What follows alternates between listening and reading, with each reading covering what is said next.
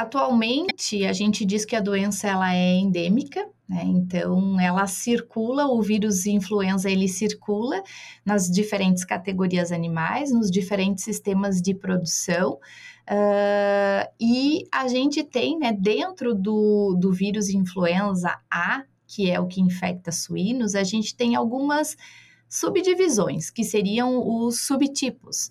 Então, a gente tem é, dentro, do, da gama de subtipos que podem ter quando a gente fala né, de hemaglutinina e de neuraminidase, que são duas é, glicoproteínas de superfície do vírus e que dão nome a esses vírus, e aí a gente acrescenta os números, né? Então, por exemplo, H1N1, então, hemaglutinina 1, neuraminidase 1, é, H1N2 e o subtipo H3N2 são os três subtipos que mais circulam, né, que infectam suínos. E dentro desses subtipos, a gente também aí tem outras subdivisões.